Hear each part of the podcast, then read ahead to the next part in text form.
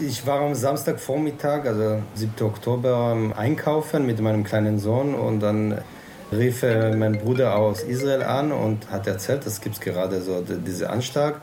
Und instinktiv, und das denkt jeder Israeli, man stellt sich vor, kommt noch eine Runde in diese unendlich Steife das, äh, zwischen Hamas und äh, israelischen Militär. Und so habe ich mir auch in der Sekunde auch gedacht. Und erst nach und nach kamen die Nachrichten, dass es überhaupt nicht vergleichbar zu alles, was Israel in den letzten 75 Jahren davor erlebt hat. Wir sind im Krieg, sagt Israels Präsident Netanyahu. Sirenenalarm in Israel. Die radikal-islamische Hamas greift Israel massiv an. Wir spüren das furchtbare Leid aller Israelis. Frauen und Männer als Geiseln in Social-Media-Videos der Hamas. Die Hamas nennt den Angriff Operation gegen die Verbrechen Israels. Ich glaube, dass Israel nie wieder so sein wird wie vor dem 7. Oktober. Nach und nach kamen auch die Anrufe aus Israel von Menschen, die ich kenne, die zum Teil erzählt haben, dann Kindheitsfreunde, die massakriert wurden oder Kinder, die verschleppt wurden. Die Nachrichten kamen immer weiter und weiter. Die letzte Nachricht über Sohn eines Freundes, der umgekommen ist, eine ganz, ganz schlimme Realität, zu der Israel aufgewacht ist. Meron Mendel ist das deutsch-israelischer Historiker, aufgewachsen in Tel Aviv und heute Leiter der Bildungsstätte Anne Frank in Frankfurt. Nach dem, was in Israel am 7. Oktober 2023 passiert ist, da erschien uns diese Folge über Antisemitismus noch wichtiger als vorher. Wir haben sie am 26. Oktober aufgezeichnet. Der bestialische Angriff der Hamas auf Zivilisten in Israel ist ein furchtbares Beispiel für Judenhass. Und wenn seither Menschen auch hier bei uns auf die Straße gehen und diesen Terror feiern oder unterstützen, dann hat das auch etwas mit dem beinahe alltäglichen Antisemitismus zu tun. Das ist ohnehin ein Problem, auch in der Bundesrepublik. Zum Beispiel beim Anschlag auf die Synagoge in Halle 2019, auf der Documenta in Kassel 2022, in Texten von Rappern oder in den Schulranzen heutiger stellvertretender Ministerpräsidenten im rechten Spektrum sowieso. Aber auch, wenn Jüdinnen und Juden angegriffen werden auf der Straße, weil sie Jüdinnen und Juden sind, oder an die Fassaden der Häuser, in denen sie leben, Davidsterne gemalt werden. Ich bin Jörg Wiesler und das hier ist Der Rest ist Geschichte, der Geschichtspodcast vom Deutschlandfunk, bei dem wir in die Geschichte schauen, um die Debatten der Gegenwart zu verstehen, also über Fragen von heute nachzudenken. Heute darüber, warum wir ihn nicht loswerden, den Antisemitismus, die Verschwörungsideologien und Lügen, die nichts mit Kritik an der israelischen Regierung und ihrer Politik zu tun haben, sondern pauschal und feindselig sich gegen Jüdinnen und Juden richten. Woher kommt Antisemitismus? Und warum geht er nicht weg? Was befeuert ihn und befeuert ihn eigentlich noch das Gleiche wie im Mittelalter und im Nationalsozialismus? Fangen wir beim Heute an. Was ist Antisemitismus heute für Miron Mendel? Es gibt sehr viele Unterschiede innerhalb der verschiedenen Ausdrucksformen von Antisemitismus. Was alle gemeinsam haben, ist diese Vernichtungswille gegen Juden, also diese tiefe Feindschaft, die Vorstellung, dass alle Probleme auf der Welt sind auf die Juden zurückzuführen sind. Und die Lösung dafür ist, dass die Juden verschwinden. Das sieht man auf der Charta der Hamas, der Auslöschung des Staates Israel, propagiert. Also es geht nicht darum, Befreiung von Gaza oder Westbank, sondern die, das gesamte Auslöschen der alle äh, sieben Millionen Juden, die zwischen Mittelmeer und Jordanfluss sind. Die Probleme der Welt sind zurückzuführen auf die Juden. Warum glauben Menschen das? Ist ja klar, dass das nicht stimmt. Jeder hat Probleme, ganz ohne dass dafür andere die Ursache sind. Aber es macht es natürlich einfach, die Lösung nicht selbst suchen zu müssen, bei sich womöglich, sondern andere verantwortlich zu machen.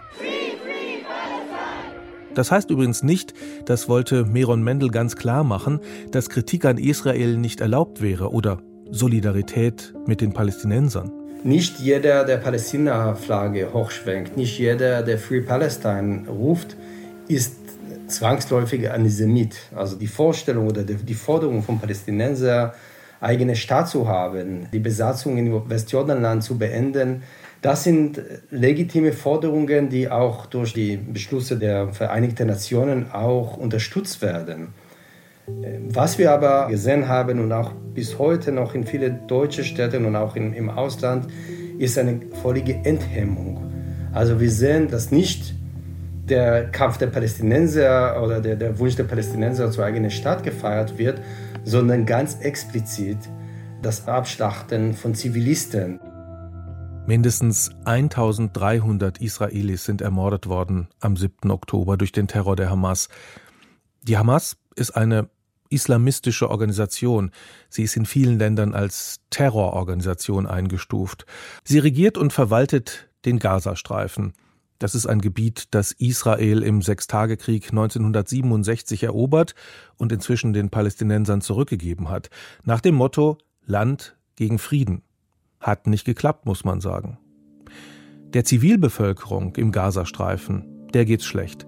2,3 Millionen Menschen leben da, weitestgehend abhängig von Israel und internationaler Hilfe, von der wohl einiges auch die Hamas für ihre eigenen Zwecke verwendet. Über die Geschichte Israels, da haben wir schon eine Folge gemacht. Wenn ihr mehr dazu erfahren wollt, hört mal rein. Die Situation, die ist verfahren, auch weil es kaum Frieden geben kann, wenn eine Partei die andere vom Erdboden tilgen will. Die Hamas nämlich erkennt das Existenzrecht Israels nicht an. Sie will den israelischen Staat und seine Bürger vernichten. Islamischer Antisemitismus ist Teil der Konflikte in der Region. Aber Antisemitismus gibt es vermutlich überall. Es ist ein Phänomen mit einer langen Geschichte, obwohl es den Begriff selbst noch gar nicht so lange gibt. Der Begriff Antisemitismus ist in Deutschland im 19. Jahrhundert entstanden, 1878, und wurde geprägt von einem Journalisten, Wilhelm Marr. Stefanie Schüler-Springorum leitet das Zentrum für Antisemitismusforschung an der TU Berlin. Gerade lehrt sie als Gastprofessorin in London und schreibt ein Buch über Antisemitismus. Wobei durch die aktuellen Ereignisse im Moment ich natürlich zu nichts komme. Ja, ständig will jemand was von Ihnen wissen. Ich halte mich da sehr zurück jetzt aktuell. Insofern freue ich mich, dass wir jetzt so über Geschichte reden, ehrlich gesagt. Aber es ist einfach, ja, man kann sich dem ja nicht entziehen, zumal wenn man viele enge Freunde in Israel hat und so weiter und so weiter. Mhm. Also insofern ist das, sind das jetzt nicht die Zeiten, wo ich mir das vorgestellt hatte, dass ich mich ruhig hinsetze und ein kluges Buch schreibe. Aber vielleicht kommt das ja mhm. Immerhin könnte ein kluges Buch gerade in Krisenzeiten hilfreich sein. Bis es aber das Buch gibt, da fragen wir nach bei Stefanie Schüler-Springorum. Wozu hat denn Wilhelm Marr den Begriff Antisemitismus erfunden? Es ist insofern interessant, weil der Begriff klingt ja zunächst einmal wissenschaftlich und sozusagen elaboriert. Und das ist beabsichtigt. Man wollte sich absetzen gegen den pöbelhaften Judenhass der ungebildeten Schichten und wollte insinuieren mit diesem Begriff, wir sind gebildet, wir sind wissenschaftlich und wir sind nicht von Gefühlen und Emotionen getrieben, sondern betrachten ein gesellschaftliches Problem wissenschaftlich nüchtern, in Klammern rassistisch, Klammer zu. Aber das war eine Strategie in einem bestimmten historischen Moment, die diesen Begriff ja, ins Leben gerufen hat, der sich dann aber ausgesprochen schnell verbreitete, weil er eben gerade für sozusagen die Politisierung des Antisemitismus im Kaiserreich anscheinend sehr gut funktionierte, gerade eben bei den sogenannten gebildeten Schichten. Ich versuche den Begriff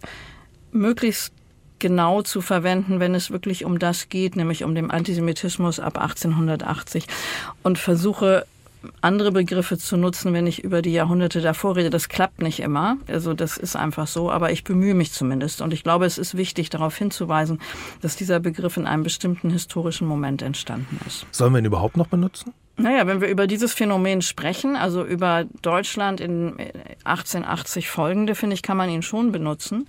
Ich persönlich versuche immer ziemlich genau zu überlegen, wovon spreche ich. Spreche ich von einem antijüdischen Hass, spreche ich von einem Ressentiment, spreche ich von einer Vorurteilsstruktur oder eben von einem politischen Programm, was quasi, und das ist, glaube ich, das, was man heute mit dem Wort Antisemitismus verbindet, auch in der Wissenschaft, wo ein geschlossenes antisemitisches Weltbild dahinter steht. Das heißt, eine Antisemitismus als Welterklärungsideologie, die alles, also wie man immer so schön sagt, alles Komplexe reduziert auf ein einziges Thema, die Juden, die dann an allem schuld sind. 1880 haben Sie gesagt, in den 1880er Jahren sozusagen in Deutschland geprägt, mit dem Hintergrund, ein anderes Wording sozusagen für den Judenhass zu finden. Aus welchen Gründen? Ich denke, das war eine Strategie, um den Judenhass gesellschaftsfähig zu machen, zum einen. Also sich abzugrenzen vom Religiösen, gerade als Protestant von dem dumpfen Katholiken, ne, die auch als nicht so gebildet galten.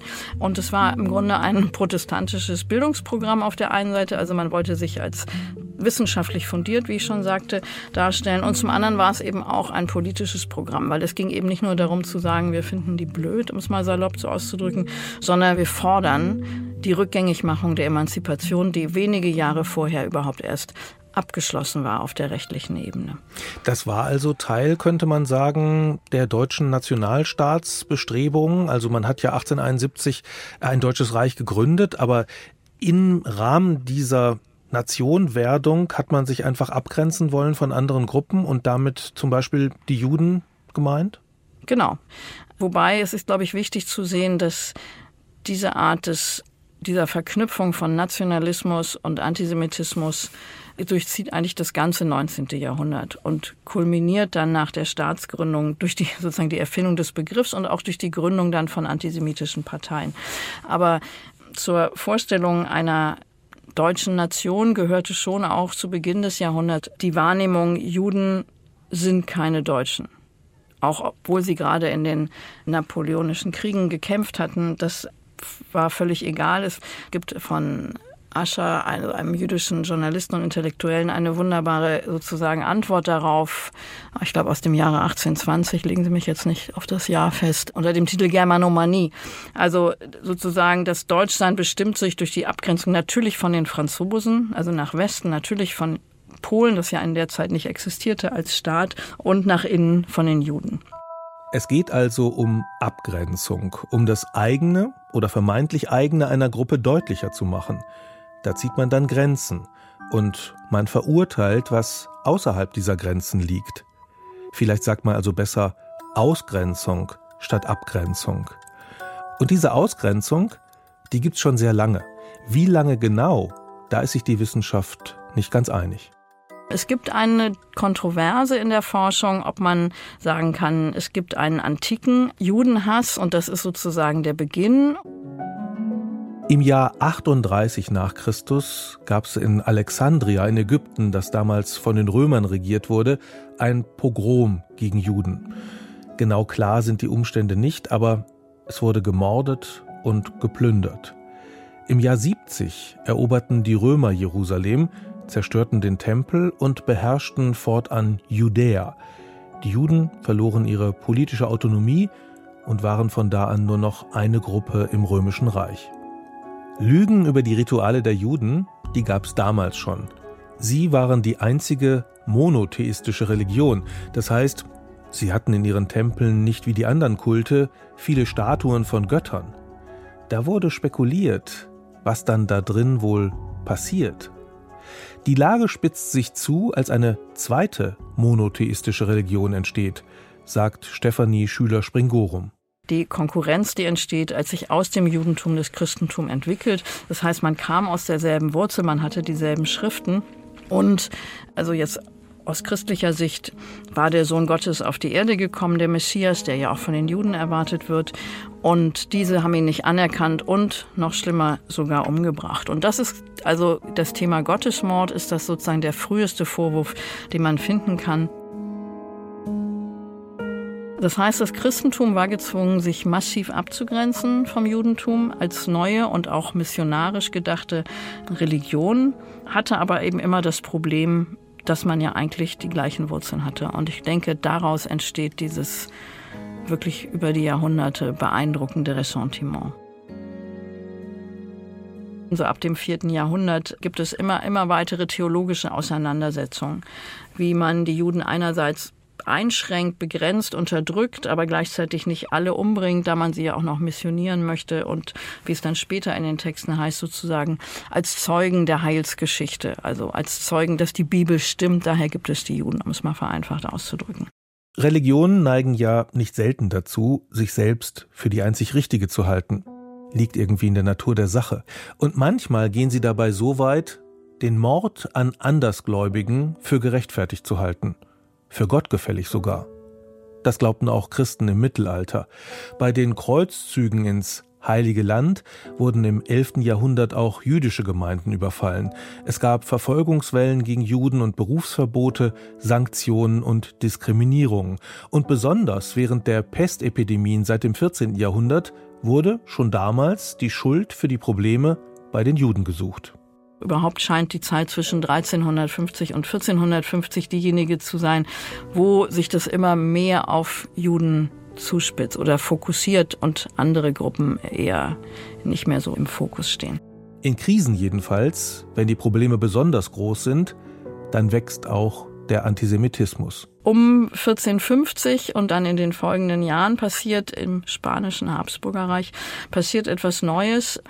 Infolge der Verfolgung durch die Pest oder auch im ausgehenden 14. Jahrhundert haben sich auf der Iberischen Halbinsel viele Juden taufen lassen, nicht alle, aber eben einige. Und damit hatten sie Zugang zu städtischen Ämtern, zum Militär, zum Mönchsorden, zu Universitäten, eben vor allen Dingen auch zur Macht in der Stadt, also zur Stadtverordnetenversammlung oder wie auch immer, dem Rat. Und dann beschloss die Stadt Toledo 1449 zum ersten Mal, dass man auch Nachkommen von Juden dies verweigern sollte. Es gibt eine 200-jährige Debatte um diese sogenannten Blutreinheitsgesetze und ob sie sinnvoll sind und wie man sie durchführen könnte. Aber dahinter ist die Idee, dass selbst wenn sich jemand taufen lässt, was ja immer die Absicht der christlichen Mission war, also wenn man getauft ist, dann hat man das Heil und dann ist alles gut. Dass das unterlaufen wird durch eine Vorstellung, dass sich sozusagen die Ablehnung des Christentums, sei es in Form von Ketzerei oder in Form, dass man weiter dem alten Glauben anhängt, wie man den getauften Juden, aber auch den getauften Muslimen unterstellte, dass sich das sozusagen über das Blut weiter vererbt, genealogisch weiter vererbt. Und da ist man dann sehr nahe an dem, wie wir heute Rassismus verstehen.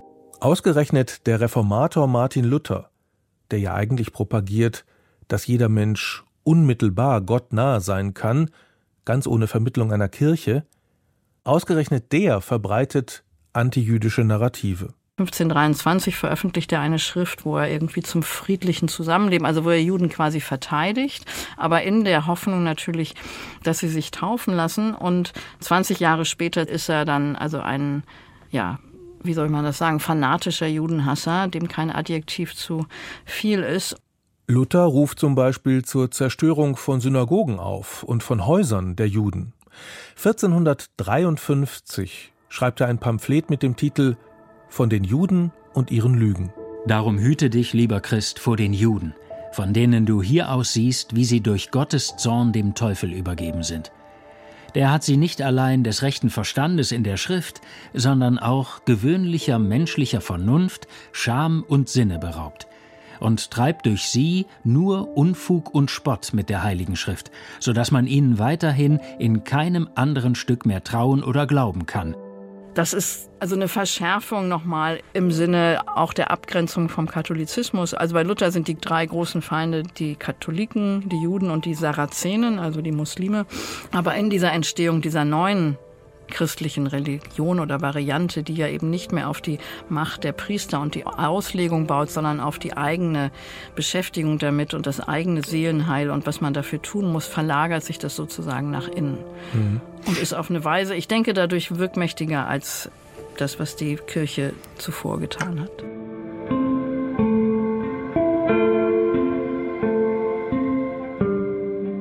Die Aufklärung räumt im 18. Jahrhundert auf mit solchen Dogmen, theoretisch jedenfalls. Die Religion, die sehen die Aufklärer grundsätzlich kritisch. Darin besteht ja gerade die Aufklärung, das Enlightenment, dass das Vermutete, Geraunte, Sinistre weggewischt wird und die dunklen Ecken der Mythen beleuchtet. Und in solch aufklärerischem Geist war die Vernunft der Leitstern, unter dem sich auch unterschiedliche Religionen und Kulturen sammeln konnten. Der Jude Moses Mendelssohn zum Beispiel, einer der wichtigsten deutschen Intellektuellen und Kunstgelehrten des 18. Jahrhunderts, der wurde zur Inspiration für Gotthold Ephraim Lessings Drama Nathan der Weise.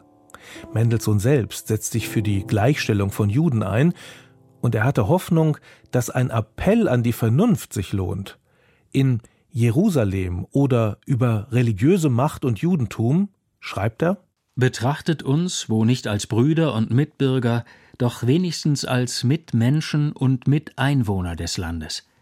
Zeiget uns Wege und gebet uns Mittel an die Hand, wie wir bessere Menschen und bessere Miteinwohner werden können. Die Aufklärung ist sehr ambivalent. Natürlich, das war ein Aufbruch, an dem ja auch Jüdinnen und Juden durchaus aktiv partizipiert haben. Und auf der sehr praktischen Ebene wurde ja gesagt, alle Menschen sind frei und gleich, aber das galt natürlich nicht für die Sklaven, es galt nicht für die Juden und es galt nicht für die Frauen. Das heißt, das ist die Ambivalenz der Aufklärung, ja. Die jüdische Emanzipation rief Gegenbewegungen hervor. Unter der französischen Besatzung waren sie in Deutschland gleichgestellt.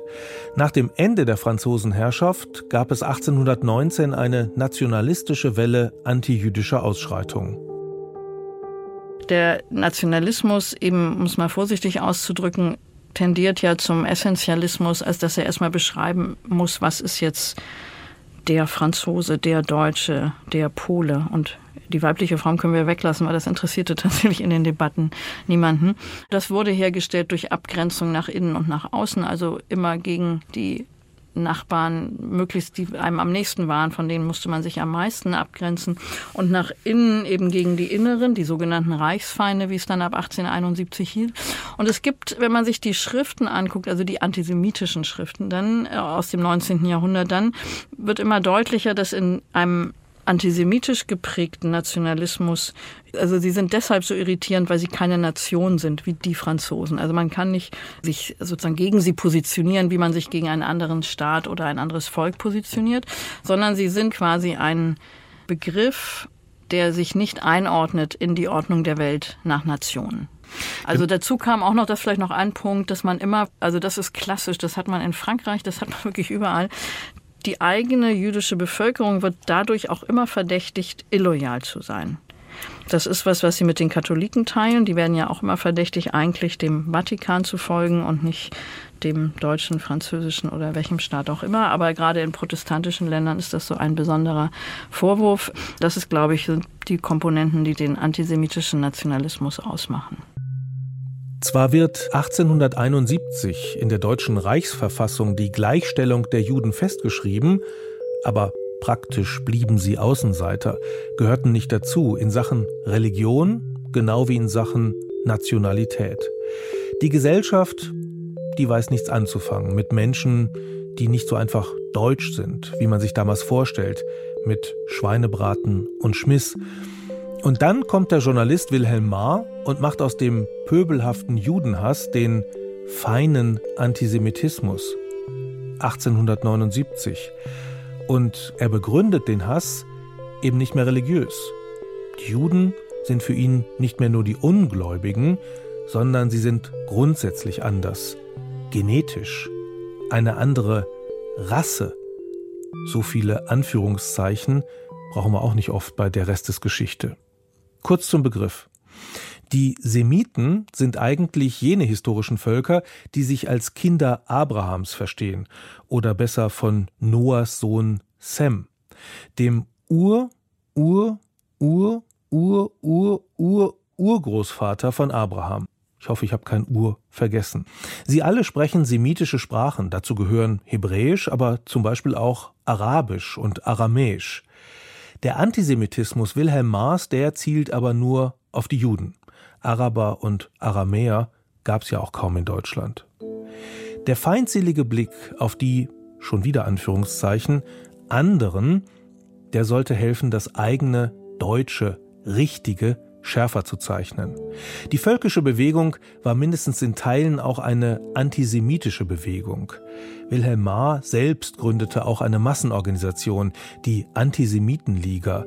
Und der Judenhass spitzt sich zu, als es für Deutschland nicht gut läuft im Ersten Weltkrieg. Da werden die Juden verantwortlich gemacht für Versorgungskrisen und dargestellt als Kriegsgewinnler, die den eigentlich gesunden, Anführungszeichen, Volkskörper ausbluten lassen. Die Dolchstoßlegende. Dabei hatten mehr als 100.000 Juden im deutschen Militär gekämpft. auch um anerkannt zu werden als Deutsche.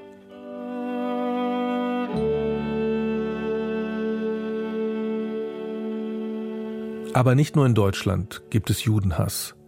Im zaristischen Russland wird kurz nach 1900 einer der folgenreichsten antisemitischen Texte veröffentlicht. Die Protokolle der Weisen von Zion. Das ist ein Textkonglomerat aus antisemitischen Texten.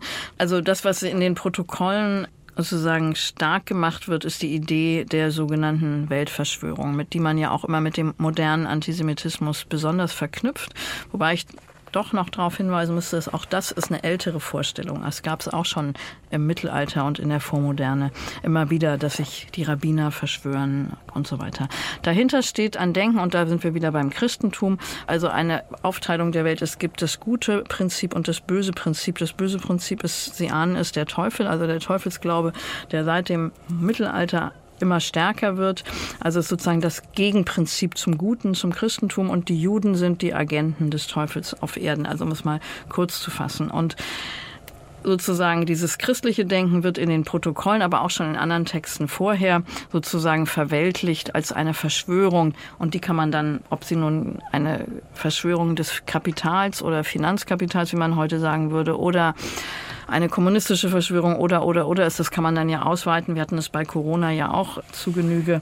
Das heißt, diese Vorstellung, dass hinter der Macht, hinter dem Sichtbaren gibt es noch unsichtbare Mächte, die unser Leben regieren. Und das ist die Reduktion von Komplexität auf klare, einfache Zuweisungen, klare, einfache Welterklärung, das ist, glaube ich, die große Triebkraft oder das große Verführerische des, in dem Fall sage ich es jetzt so, antisemitischen Denkens. Wer diesen Text angeblicher Mitschriften von jüdischen Geheimtreffen wirklich geschrieben hat, das ist bis heute nicht bekannt. Jedenfalls verbreiteten sich diese Protokolle in der ganzen Welt, obwohl die Londoner Times schon 1921 nachgewiesen hatte, dass sie eine Fälschung sind. Auch die Nazis stürzten sich drauf. Adolf Hitler bezog sich in Mein Kampf auf die Protokolle der Weisen von Zion. Und auch die Charta der Hamas schreibt diese Verschwörungsmythen fort und behauptet, dass die Juden Weltkriege und Revolutionen angestiftet hätten, um Reichtümer anzuhäufen und die Weltherrschaft zu erringen. Sogar die Vereinten Nationen seien nur ein Instrument der Juden. Dass diese Legende über die Protokolle von Zion weiterlebt und noch aufgegriffen wird, zeigt, dass trotz sehr viele Unterschiede die zwischen dem Antisemitismus der Anfang des 20. Jahrhunderts und der Antisemitismus der Hamas von heute. Doch sind in zentrale ideologische Aspekten eine Kontinuität festzustellen. Und nach dem Ersten Weltkrieg eskaliert es insofern durch diese massive Gewalterfahrung und dann durch die berühmte Durchstoßlegende, dass also die Heimatfront und dazu gehörten die Sozialdemokraten und die Juden sozusagen der kämpfenden Armee den Dolch in den Rücken gestoßen hätten, sonst wäre es nie zu der deutschen Niederlage gekommen. Also diese Vorstellung und natürlich auch die rückkehrenden Soldaten, die mit enormen Gewalterfahrungen zurückkehrten. Das Ganze ändert auch die Ausdrucksform des Antisemitismus schon in der Weimarer Republik und bekanntestes Opfer ist Außenminister Rathenau, der 22 von Antisemiten und Faschisten ermordet wird. Das heißt, das ist schon der Vorlauf, auf dem die Nationalsozialisten aufbauen. Wieder also Krisensituation in Deutschland, in der Weimarer Republik und als Folge antisemitische Gewalt gegen Juden. Die nationalsozialistische Ideologie setzt diesen Judenhass fort und versucht erneut, wissenschaftlich zu argumentieren, mit Begriffen wie Anführungszeichen Rasse und Hygiene. Es gab massive Propagandakampagnen im Vorfeld vor den Nürnberger Gesetzen, um plausibel zu machen, warum jüdische und nicht jüdische Deutsche nicht mehr heiraten dürften. Es gab selbst nach dem sozusagen staatlichen Angriff auf die Juden, wenn man das so nennen will, den man nicht ganz zu Recht Novemberpogrom nennt und der klassische alte Begriff ist Reichskristallnacht, der auch nicht ganz stimmt. Es war ein Angriff nicht nur auf die Synagogen und die Fensterlinien, sondern eben auch auf jüdische Familien in ihren Wohnungen, der bis zu 1000 Opfer damals gefordert hat. Auch da gab es Stimmen in der Bevölkerung, die das nicht alles gut hießen. Das heißt, man ging dann wieder einen Schritt zurück und ging wieder sozusagen auf die rechtliche Ebene weg von der Mobilisierung der Straße. Das heißt, man war schon sehr schlau, genau zu gucken. Das war das eine. Man hat aber gleichzeitig die Politik der wirtschaftlichen Zerstörung und Verarmung, die von 33 bis 38 lief, hat dazu geführt, dass eben keineswegs alle Juden ausgewandert sind, wie es von den Nationalsozialisten erhofft wurde, weil sie viel zu arm waren, um überhaupt an Auswanderung zu denken. Und insofern kam dann die Vorstellung, sie erstmal aus dem Deutschen Reich nach Osten zu deportieren. Es gab ja lange Jahre einen Streit zwischen intern, sogenannten Intentionalisten und Funktionalisten, wo darüber gestritten wurde, ob die Nationalsozialisten von Anfang an sozusagen die Ermordung aller Juden Europas geplant hatten oder ob das etwas war, was sich sozusagen auf dem Weg entwickelt hat. Und ich glaube, die Forschung sagt heute, es war im Grunde beides. Also man kann den Nationalsozialismus und natürlich den Massenmord an den europäischen Juden nicht ohne Antisemitismus verstehen. Und das kann man auch, da kann man viele Beispiele für geben. Und gleichzeitig wäre es aber vermutlich auch ohne die Kriegssituation nicht in dieser Form möglich gewesen. Ja, die Vernichtung der Juden, wie das dann damals genannt wurde, da war wahrscheinlich egal, auf welche Weise. Und man hat sich das vielleicht vorher gar nicht so genau überlegt. Und dann sind es wahrscheinlich technische Überlegungen gewesen, weil man gesagt hat, wie soll man die alle ernähren oder so, die dann letztlich zu diesem katastrophalen Massenmord geführt haben. Aber es ging eigentlich im Kern, ja, worum? Ich verstehe es eigentlich gar nicht genau. Tja. Ich glaube, es gibt auch Grenzen des Verstehens, auch als Historikerin.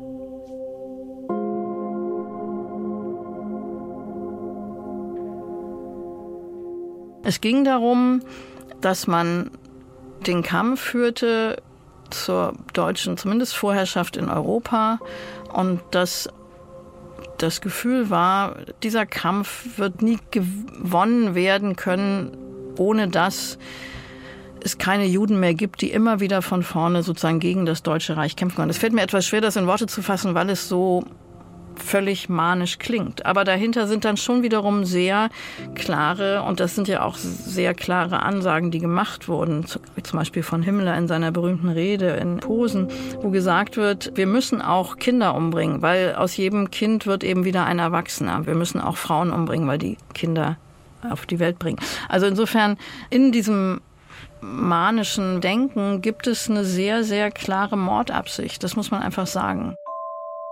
Also insofern lief es darauf hinaus, auf das, was dann auf der Wannsee-Konferenz ja auch nochmal zu Papier gebracht wurde. Die Wannsee-Konferenz war ein Geheimtreffen von Vertretern der Reichsregierung und der SS. Die Villa am Wannsee, die kann man sich heute übrigens noch angucken. Kann ich nur empfehlen. Habe ich auch gerade mal gemacht. Hier wurde die technische Umsetzung dessen geplant, was man die große, große Anführungszeichen Endlösung der Judenfrage nannte, also Deportation und Ermordung der europäischen Juden, die Shoah. Da hatte aber, und das ist auch wichtig immer wieder zu betonen, das große Morden schon längst angefangen. Man hat schon nach 39 natürlich in Polen Juden nicht nur massakriert, sondern eben auch so in Ghettos gesperrt, dass viele von ihnen verhungert sind oder an Krankheiten gestorben. Und dann mit dem Überfall auf die Sowjetunion hat man auch systematisch begonnen, zunächst jüdische Männer in den Dörfern und Städten zu erschießen und sehr schnell auch Frauen und Kinder. Das heißt, da wurden Tatsachen on the ground geschaffen, bevor man dann nochmal überlegte, wie machen wir es jetzt. Die Idee, die dann zu der Einrichtung, was ähm, Jan-Philipp Rehms mal einmal Städten des Todes genannt hat, was ich glaube, das ganz gut trifft, nämlich Orte, die nur dazu da waren, Menschen umzubringen, also wie die Lager der Aktion Reinhardt, aber eben auch Birkenau und in Teilen Majdanek, dass dies damit zu tun hatte, dass es wohl doch klar wurde, trotz allem antijüdischem Hass und allem Alkohol, dass die Einsatzgruppen dass das Erschießen sozusagen zu schwierig war für die Täter. Es war im Grunde eine Erleichterung für die Täter von den Tätern, dass man dann sich auf die Tötung durch Giftgas konzentrierte. Wir sehen im Judentum für jedes Land eine unmittelbare Gefahr gegeben. Wie andere Völker sich gegen diese Gefahr zur Wehr setzen, das ist uns gleichgültig eine Industrie des Mordens, der nicht nur Jüdinnen und Juden zum Opfer fielen, sondern alle, die nicht ins NS-Weltbild passten. Aber Jüdinnen und Juden waren das Hauptziel. Die sollten vernichtet werden.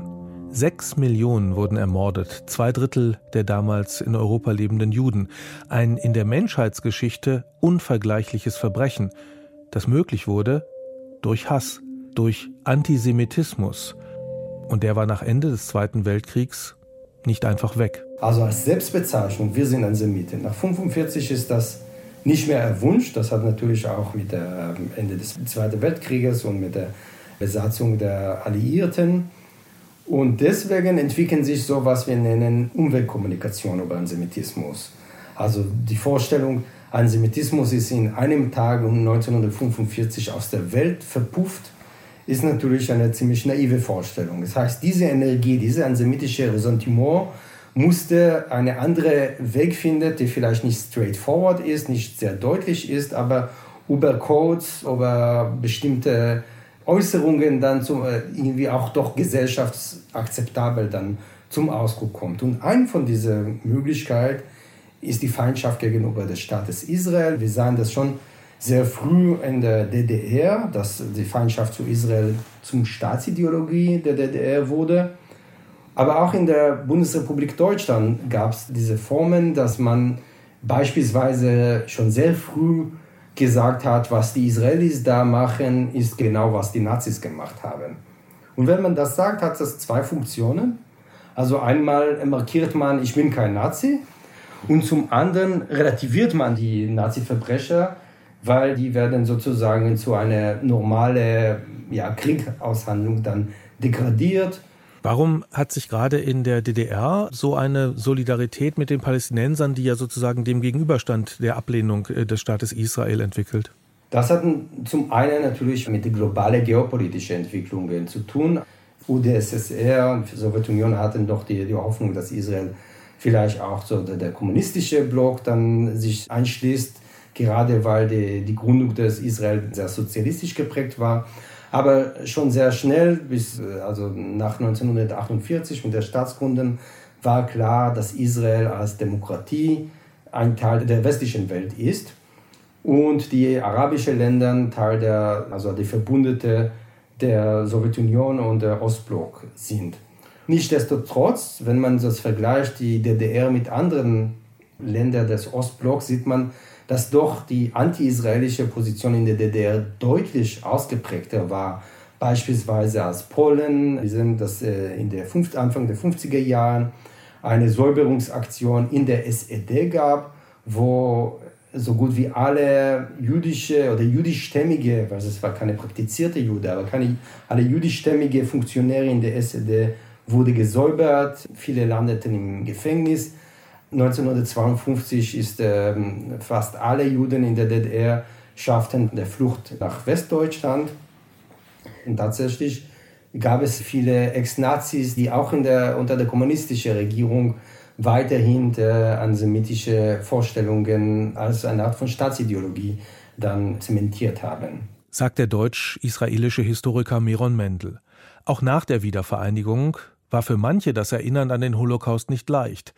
Den Juden wurde die Schuld dafür gegeben, dass man in Deutschland erinnert an ihre Ermordung. Sekundären Antisemitismus nennt man das. Und jüngst wurde auf einer Demonstration vor dem Auswärtigen Amt in Berlin gefordert, man müsse Palästina von der deutschen Schuld befreien. Deutschland solle also nicht mehr konsequent Israel unterstützen, als könne man die deutsche Schuld einfach abstreifen, als sei sie ein Vogelschiss, wie der heutige Ehrenvorsitzende der AfD Alexander Gauland das nannte. Und die große jüdische Weltverschwörung, die ja auch die Hamas behauptet, mit dem Kapitalismus als jüdisches Projekt der Weltunterwerfung, ist auch für postkoloniale Bewegungen anschlussfähig. Israel als westlich orientierte Demokratie wird darin zur Kolonialmacht Palästinas. Die islamistischen Anschläge und der erklärte Wille der Hamas, Israel vernichten zu wollen, die werden dabei ausgeblendet. Und auch, dass die Hamas mindestens Teile der eigenen Bevölkerung in Geiselhaft hält. Oder lässt sich das irgendwie rechtfertigen? Wohl kaum. Im ersten Halbjahr 2023 hat das Bundeskriminalamt in Deutschland fast 1000 antisemitische Straftaten registriert. Bei Demonstrationen seit dem Terrorangriff der Hamas sind es innerhalb von zwei Wochen noch einmal so viele gewesen. Bislang wurden diese Straftaten in Deutschland meistens als Straftaten von rechts registriert. Künftig will Bundesinnenministerin Nancy Faeser die Statistik erweitern, um zum Beispiel religiöse oder nationalistische Motive.